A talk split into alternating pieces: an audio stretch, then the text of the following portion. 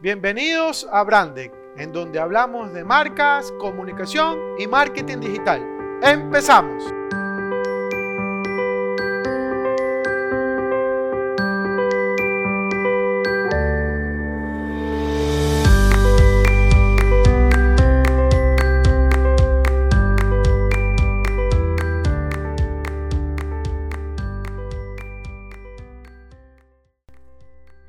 Emprendedores, ¿cómo están? Bienvenidos nuevamente a su espacio de Brandec para hablar de marcas, comunicación y marketing digital. Quiero agradecerles nuevamente por esta oportunidad y este espacio y este tiempo de estar conjunto a ustedes. El día de hoy quisiera conversarles eh, acerca del evento eh, que recientemente pasó, este 23 y 24 de febrero, realizado por SMADI. Detrás de ellos está Francisco Robles, y todo su equipo en el cual es posible que esta clase de eventos surjan. Y gracias a él tuve la oportunidad de hablar sobre un tema que me pareció bastante interesante, que era construyendo y fortaleciendo comunidades online. Y me estoy tomando estos, este tiempito un poco para ser eh, un poco más detallado de lo que no alcancé a hacer durante la presentación. Y me parece que es muy importante poderlo conversar porque hubieron ahí puntos que tuve que decirlos muy rápido por el propio tiempo que tenía y el espacio. Entonces, eso es lo que quería conversar el día de hoy. Eh, básicamente, cómo se puede trabajar eh, el contexto de las comunidades y, y, cómo lo pueden aprovechar con un sinnúmero de herramientas. Pues no. Les voy a dejar en la descripción la dirección del video para ver eh, si lo alcanzan a, a, revisar un poco para que puedan visualizar todo el contenido que presenté. Que de igual manera lo voy a conversar, pero ustedes saben, mejor es, ver la presentación, así que les voy a dejar el link en la descripción.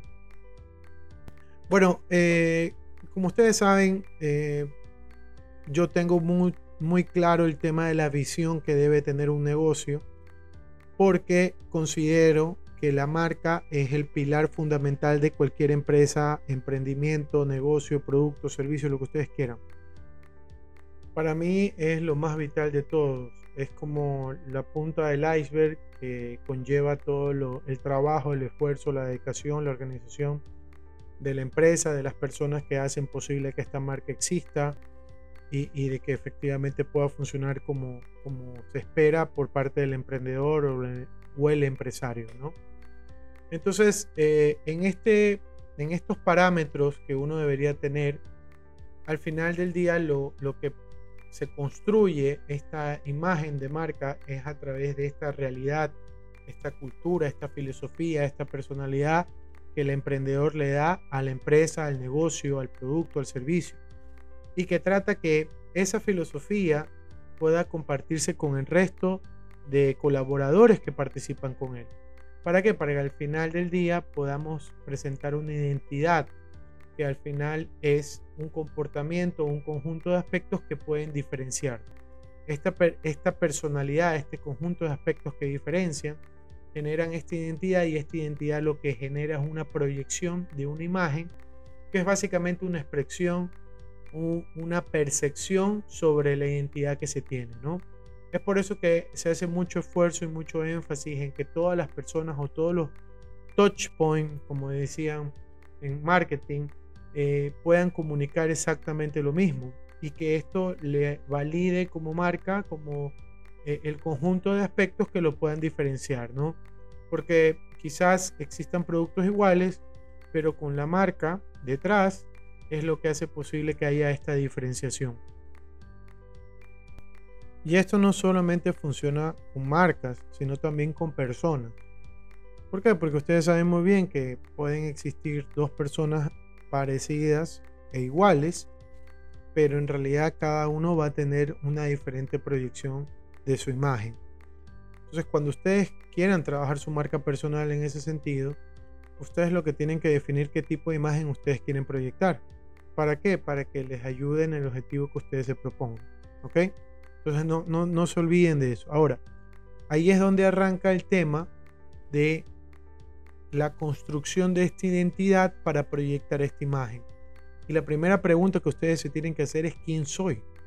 O sea, eh, mi nombre es Mauricio Arboleda, yo soy esta persona, me destaco de esta manera, etcétera, etcétera. O sea, ¿cuál es la idea que ustedes quieren decir?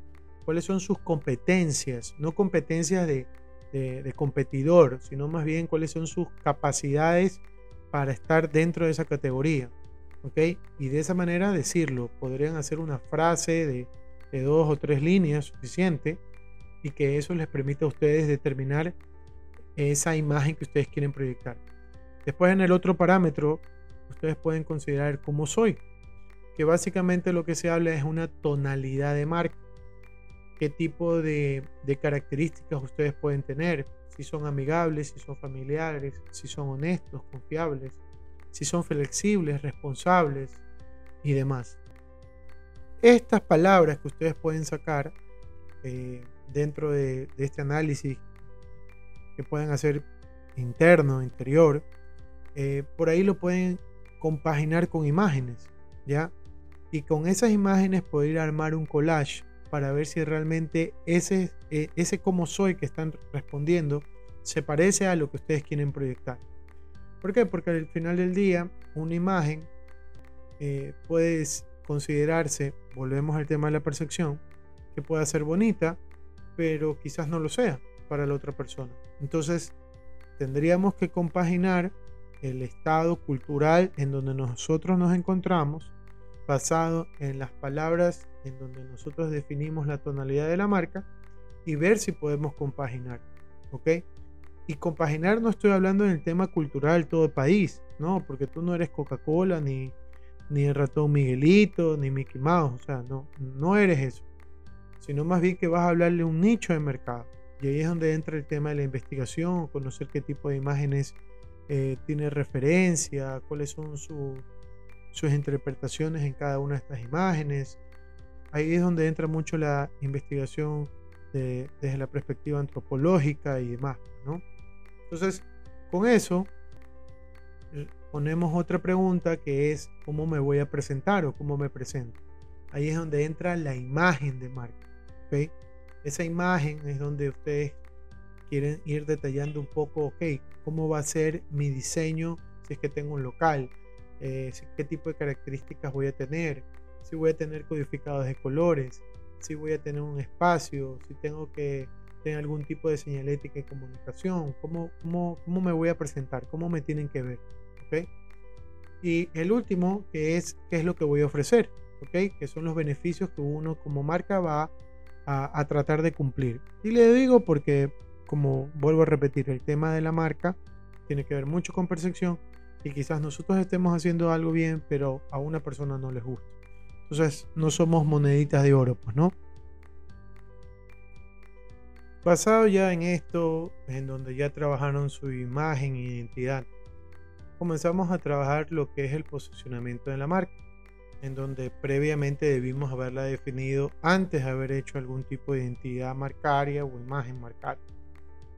De esta manera, eh, ustedes se van a poder posicionar en cualquier clase de categoría y con diferentes tipos de, competencia. Porque quizás eh, tu nicho sea muy pequeño o quizás muy amplio y, quizás no puedas competir entre los top 10, quizás tengas que competir entre los 20 a, a 30, ¿no?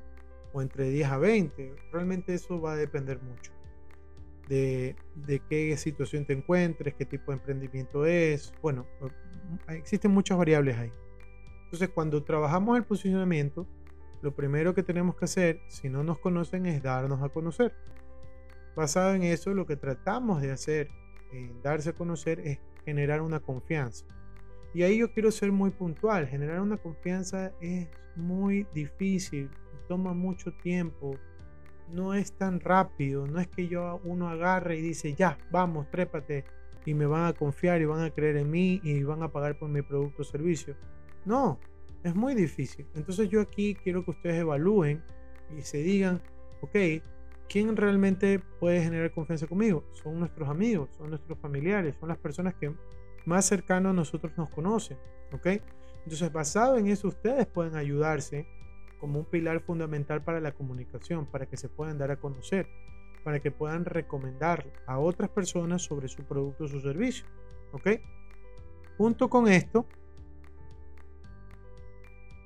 ustedes tienen herramientas que pueden aprovechar. Primero, el tema de darse a conocer, eh, pueden trabajar tres aspectos primordiales y el primero es el tema de la página web.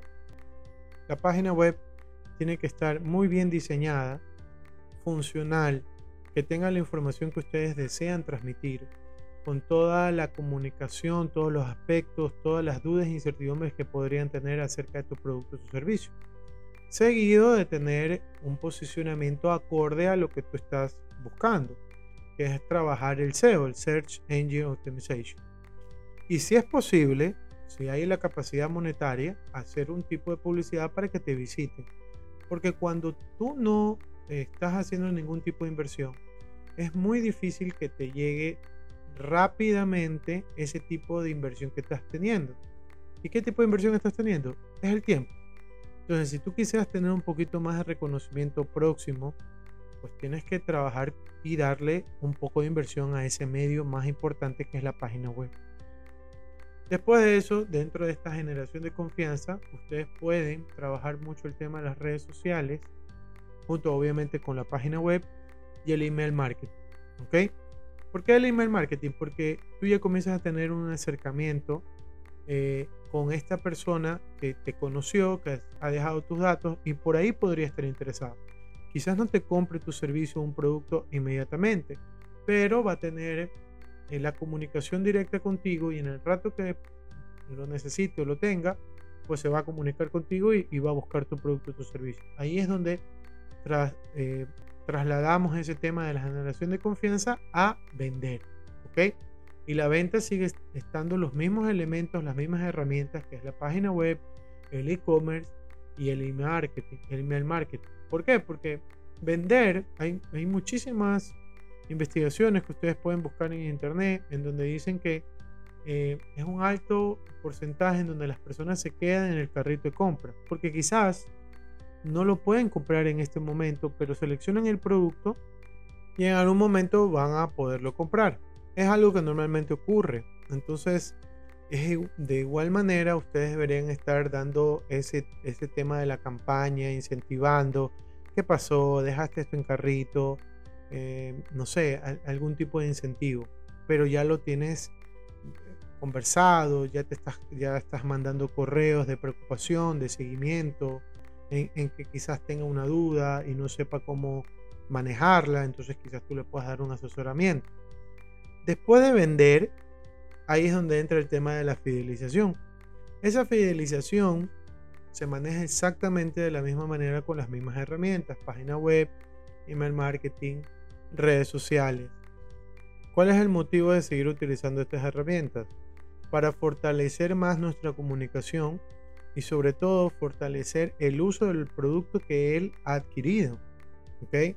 Un poco para justificar más allá la compra que él ha hecho. Entonces, si comenzamos a tener esa conversación, le comenzamos a dar tips, le podemos enviar videos de cómo utilizar el producto, cómo aplicarlo, etcétera, etcétera, etcétera.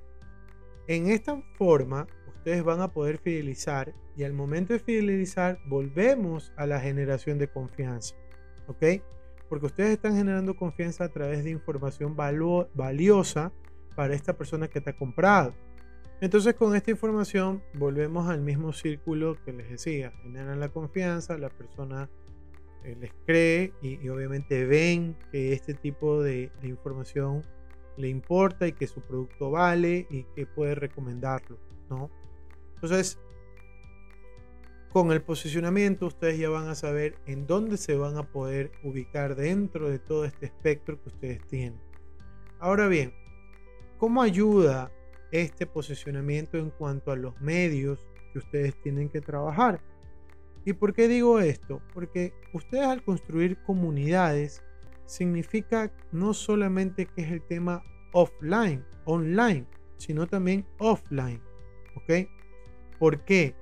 Porque sin el offline no existiría el online. Entonces necesitamos construir esta comunidad a través también de los medios offline. Entonces existen tres estructuras de medios en las cuales ustedes tienen que trabajar. El primero obviamente es los pagados, en donde ustedes compran espacios publicitarios. El segundo son los que obtienen, donde hacen menciones a, su blog, a su marca, a su producto, a través de foros, redes sociales, revistas o periódicos digitales o, demás. Y lo que tiene que ver con los propios, tiene que ver con nuestra página web, los blogs, los micrositios, eh, todo lo que son nuestras redes sociales, email marketing, celulares, campañas y demás, ¿no? Entonces, esta combinación, este mix de medios que ustedes vayan a hacer, es lo que a largo plazo les va a permitir poder construir sus comunidades. ¿Y cómo vamos a hacer esto? Eh, lo primero que vamos a tener que hacer es empujar a través de un mensaje. Este mensaje tiene que ser un mensaje de publicitario, comunicacional, en donde se indican los beneficios de marca y qué es lo que obtienen utilizar mi producto. En este caso voy a poner un ejercicio simplemente publicitario de unos zapatos Nike, en donde envían la publicidad y si tú quieres adquirirlos o comprarlos, tienen un espacio web en donde los pueden comprar o pueden suscribirse a las novedades que tienen.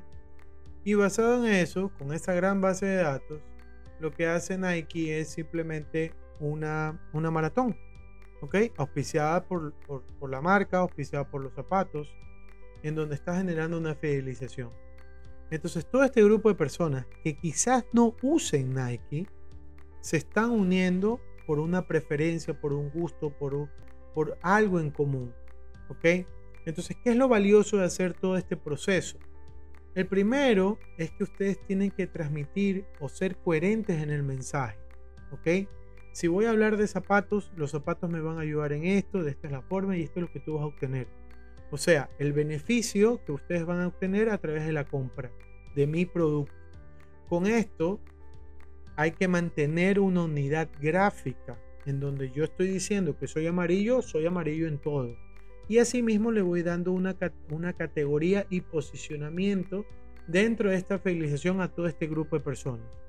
Vuelvo a repetir, quizás este proceso tome mucho tiempo, sea muy caro, pero a largo plazo, donde se construyen las marcas fuertes, a ustedes les va a beneficiar. Primero, porque van a tener bases de datos. Segundo, donde van a poder conversar con esas personas. Y tercero, en donde van a tener una rentabilidad muchísimo más alta si simplemente estuvieran buscando vender diariamente. ¿Ok? Aquí es donde se construye la marca. Aquí es donde yo les vuelvo a repetir, como siempre les digo, el marketing digital es caro. ¿Por qué? Porque me permite tener una conversación uno a uno en comparación con los medios tradicionales y esa conversación uno a uno la obtengo a través de esta metodología de trabajo, que es muy bien conocida. Ustedes pueden buscar mayor información. Entonces, realmente lo que yo quiero transmitirles es que tengan una clara coherencia en su mensaje y que esa promesa de marca ustedes la puedan cumplir. Espero que realmente estén muy bien, lamentando las situaciones que pasan a, a nivel mundial. Espero que exista una solución real y profunda y que no sea simplemente cosas efímeras y que sus negocios y que sus emprendimientos se, se, puedan dar y que tengan los mejores resultados que ustedes esperen. No se olviden de seguirme, de, de calificar este podcast, de compartirlo, por favor, de visitar mi página web, hablemosdemarcas.com y obviamente nunca dejen de innovar. Nos vemos.